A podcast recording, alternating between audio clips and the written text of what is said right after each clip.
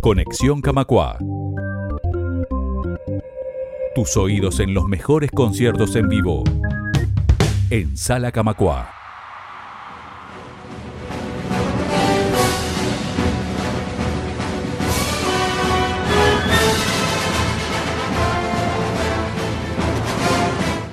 Bienvenidos a Conexión Camacua, muchas gracias por estar ahí. En esta edición vamos a hacer una, una edición un poco especial, un poco diferente de Conexión Camacua. Los más cinéfilos y también los más memoriosos reconocerán esta, esta música que es del año 1989 de la película de Batman de ese año, música de Danny Elfman. Y estamos escuchando porque vamos a presentar el espectáculo, la actividad de este lunes 26 de agosto, el próximo lunes aquí en Sala Camacua a las 19.30 se va a hacer una charla barra toque, barra actividad interactiva llamada Escuchando el Murciélago. Es una charla multimedia sobre la música de Batman, las bandas sonoras que han musicalizado películas y series de este superhéroe en los últimos 30 años. La charla será moderada por el periodista Ignacio Alcuri, también tendrá música en vivo y de toda la propuesta está encargado Jerónimo Ollenar, que es con quien vamos a conversar hoy en vivo en Conexión Camacua. ¿Cómo estás Jerónimo? ¿Todo bien? Muy bien, muchas gracias por la invitación. Un placer para nosotros y lo primero que te queremos preguntar es ¿De dónde nace tu pasión? Primero, tu pasión por Batman, me imagino que, es lo que despierta esta, esta charla. Y bueno, yo creo que todo niño de chico siempre tiene un superhéroe favorito. Y bueno, como todos, crecí con eh, todo lo de cierta edad, digamos. Crecí con la, serie del 66 de Adam West. Y después con la lectura uno va leyendo los cómics. Y también eh, yo nací en el 81, entonces la, película del 89 creo que marcó a, a toda una generación. Este, Hoy en día es, muy común que te estrenen tres o cuatro películas de superhéroes por año. Pero en aquella época era, era todo un evento y fue un poco la que, la que marcó digo, muchísimas cosas que hasta el día de hoy se, siguen continuando. Entonces se estrenaba una de Batman cada tres años, después cada dos años, entonces había mucha, mucha expectativa y, sí, eh, todos crecimos con eso. En el 89 justamente Tim Burton es el encargado de traer a Batman nuevamente a la pantalla luego de casi 30 años, del 66 hasta el 89 más todavía. Y este y volvió con esa característica oscura, ¿no? Le dio como su impronta como es Tim Burton en su estética. Eh, se acuerda, recordamos a, Jack Nicholson haciendo del Guasón en aquella aparición y bueno, y, justamente después pasó, hasta el día de hoy hay más de, 10 películas hasta la fecha de Batman, pasó con lugares medios extraños y también la música con los directores fue, fue cambiando, fue como tomando distintos este, carriles. Eh, más o menos apunta algo así el espectáculo, a enfocarse en, en, en esas características? Claro, o sea, el, espectáculo parte de, dos eventos. Por un lado, el, personaje en sí cumple 80 años, porque es, del 39, y la película, como decías, eh, salió en el 30. Entonces tomamos eso como, como punto de partida. Las, dos primeras de Batman la, hizo Danny Elfman, que es... Eh, colaborador habitual de Tim Burton, creo que hace un par de películas nomás que, que no hizo con él. Este, entonces hay una simbiosis muy, muy interesante entre compositor y, director que bueno, se ve muy seguido. Por ejemplo, uno cuando piensa en, George Lucas o Steven Spielberg siempre piensa en John Williams y hay otros ejemplos. Entonces es todo un recorrido. Empezamos con, con la música de Batman y Batman vuelve. Después vienen las dos películas de Schumacher que si Para el olvido. Sí, el chelista del cuarteto dice que sí, que hay que quemarlas, pero yo lo que quiero rescatar es justamente la, la, música, que es de un compositor experimental, Elliot Goldenthal, que no se escucha mucho, pero yo le, tengo mucho cariño y tiene muchísimo valor.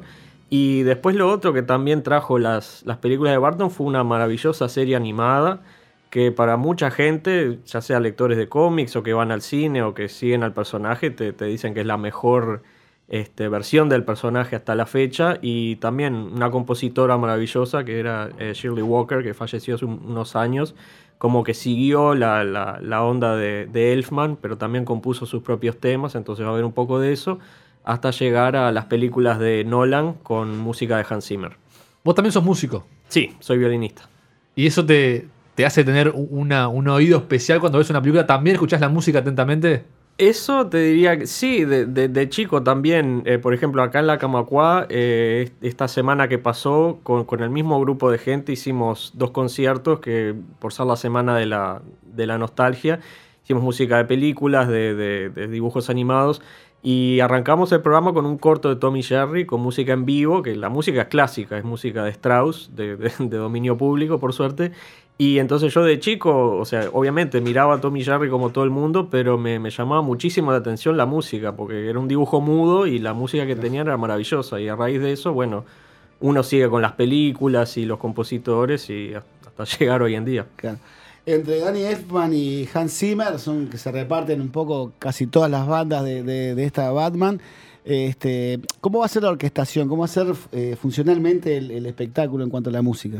Claro, eh, yo soy violinista, como te decía, entonces tengo muchísima experiencia tocando en, cuarteto de cuerdas, que es una agrupación clásica que ya de, de, varios siglos, que vendría a ser dos violines, viola y cello, entonces como que ahí cubrís todos los registros y obviamente las bandas sonoras se, compusieron para orquestas enormes.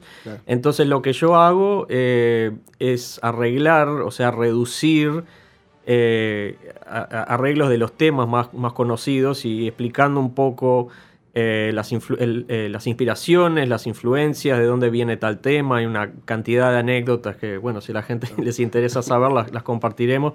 Pero, por ejemplo, para darte un adelanto, el, tema de Batman archifamoso que acabas de escuchar, eh, Danny Elfman lo compuso en el baño del avión cuando venía de Londres. Y bueno, hay toda una historia que, que casi se pierde, casi queda para el olvido.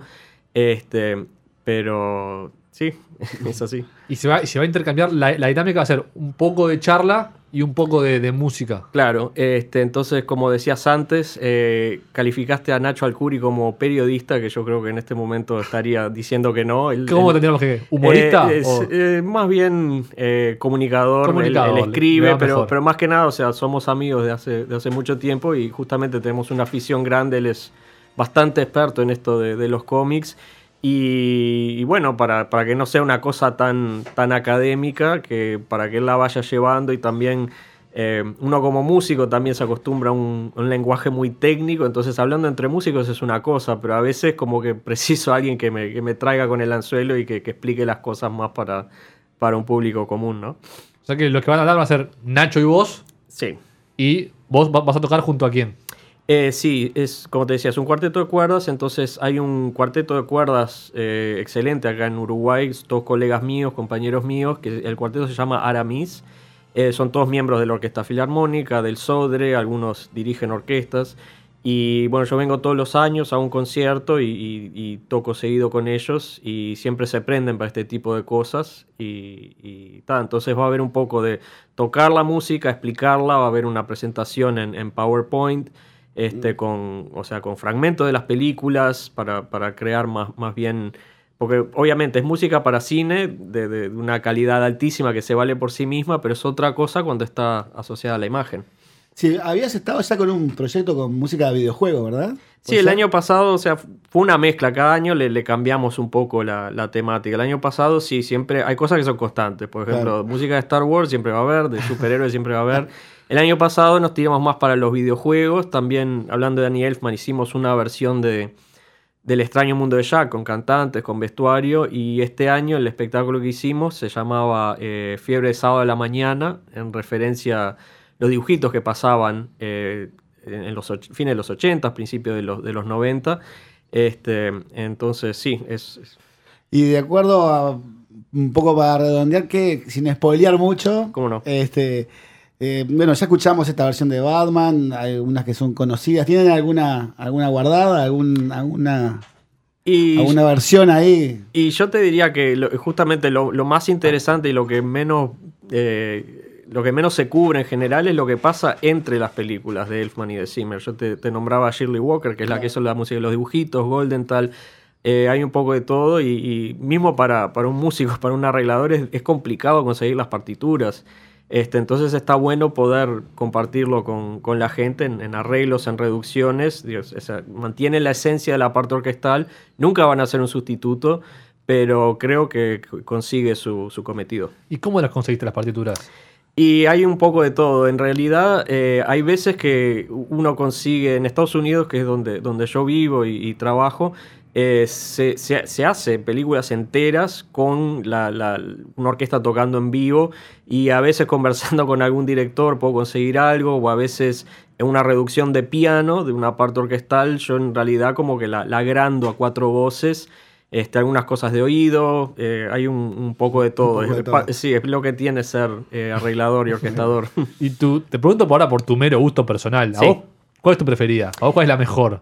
Y en cuanto a música, yo te diría que es la de Batman Vuelve, porque en la primera, y eso es una cosa que, lo vamos a conversar, eh, eh, perdón, Elfman era la tercera banda sonora que hacía. Él venía de un ambiente rock y de ska, o sea, no era un compositor formado académicamente. Entonces ahí como que estaba tanteando las cosas, la, la clavó en el ángulo y ya después para la segunda este, como que le dieron renda suelta y, bueno, hay una cantidad de cosas que hace como compositor, tiene mucho más seguridad, soltura, incorpora muchas cosas de compositores clásicos, no solo del siglo XIX, sino también de compositores de cine clásico como Bernard Herrmann, que fue el de Psicosis y otros más. Entonces, para mí es la más lograda. Perfecto. Este lunes entonces, 26 de agosto a partir de las 19.30, es entrada libre, hay un buena colaboración. Sí, lo que hacemos nosotros es, si la gente así lo siente de, colaborar con los músicos y con el esfuerzo, tenemos bonos eh, optativos de, 200 pesos. Y después también hay un poquito de merchandising alusivo. A mí me gusta mm. mucho coleccionar este, figuras de acción y eso, y siempre traigo alguna cosa de Batman que, a la gente le gusta. Un batimóvil. Sí, hay, hay, hay. Eh, pero no, no, hay que venir luqueado tipo Ciudad Gótica o eh, ayuda, pero no, no es esencial. Jerónimo Llenar, muchas gracias por haber conversado este rato y bueno, lo mejor de los éxitos para este lunes. Bueno, ustedes, un gusto. Estás en Radio Camacua, Ciudad Vieja, Montevideo, Uruguay.